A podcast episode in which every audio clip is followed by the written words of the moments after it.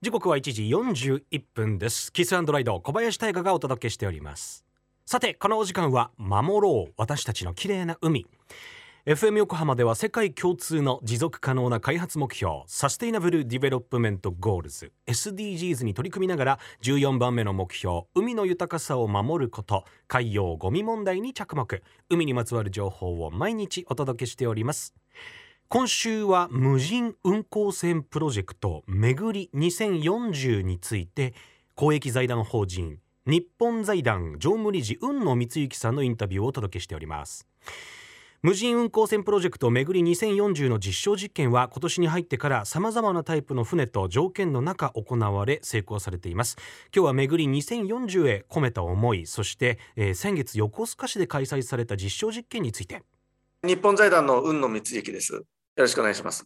この巡りというところから入りますと、これはまあ循環っていう言葉が語源となってます。無人運航船が実現することによって、流通、ああとは人、まあ、費用、コスト、えー、交通などの循環が良くなって、こう、便利になっていくと。えー、いうことを、まあ、あの少しこう意味をしているところであります。で、無人運を実現することのメリットは、日本の循環が、あの今言ったようなものがこう非常にこう良くなっていくというふうに考えて、まあ、巡りという言葉をあの付けさせていただいています。で、今からまあ、大体20年後ですかね、2040年には内航船の大体50%程度が無人運航になっていてほしいなという思いも込めて、めぐり2040という名前をプロジェクト名で付けさせてもらっています。えっと、1月の11日だったんですけれども、横須賀市の、あれは新三笠のあの桟橋ですね、そこからあの猿島まで、だいたい距離で行きますと1.7キロ程度あるんですけれども、ここをあの無人で走らせたと。えいうものになります。これ、あの無人運航船でも一番難しいと言われている、この離散から着散まで、岸壁にこうつけるまでですね、えそこをもうすべて無人で行うというもので実証しました。まあ、船の大きさとしては、長さが14メートル、総トン数でいくと19トンの小型の観光船になります。これを使って、えー、実際に行ったということになります。あのテレビのニュースでも出ていましたが、あのソーダレバーがこう自動で動いている あのシーンなどもありましたけれども、まあ、こういった形であの進めたということになります。で、まあ、現在日本国内ににはこの旅客船と言われているものが離島航路も含めて、だいたい2000隻船舶が走ってます。で、これが国内旅客船の船員でいきますと、2000年以降、約1万人から7000人ということで、この20年間で3割ぐらい減少をしてきています。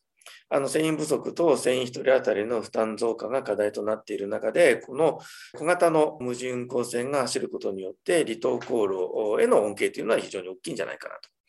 いうふうに思ってます。それと、あの今回はあの猿島でやったのは小型の観光船なので、例えば場所でいうと瀬戸内ですとか、もちろんその猿島の航路も実証しただけでは終わりではなくて実際に走らせようということで進めておりますが、こういったところ、あの観光船の一つとしても、あの狭い地域入って、海域入っていくのに非常に有効なものになるのかなというふうに思っております。あの、乗っている限りでは普通の船と全く変わりません。何か揺れが大きいとか音が大きいとか全くそんなことはありませんでした。ただ、あの、実際に走らせていく中で、普通に船が正面から来たんですね。それを、あの、普通にこう飛行していったというところは、あ、本当に無人なんだなって、そういうところで分かりましたし、あとは実際に風がある程度吹いてる状態、雨の中、えー、そういう状況ではあったんですけれども、着岸するときにも完全に、まあ、ちょっと大回りをしながら、まあ、その回り方も多分 AI で自動になってるんですけども、まあ、それでこうついたと。で、ついた時にも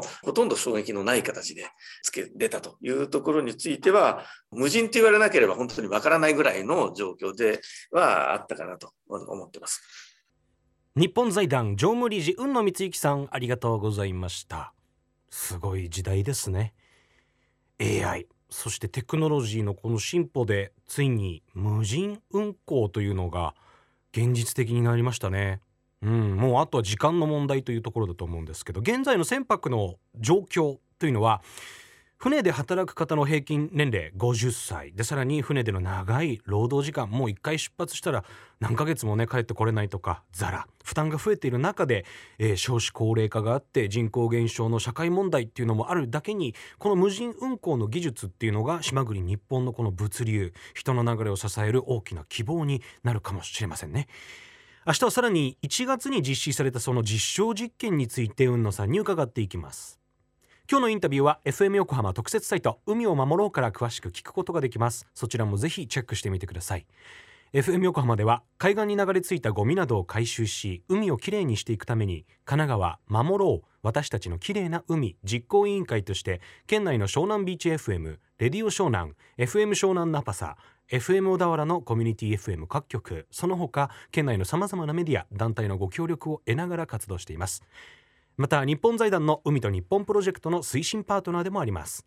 FM 横浜守ろう。私たちの綺麗な海。Change for the Blue 明日もお楽しみに。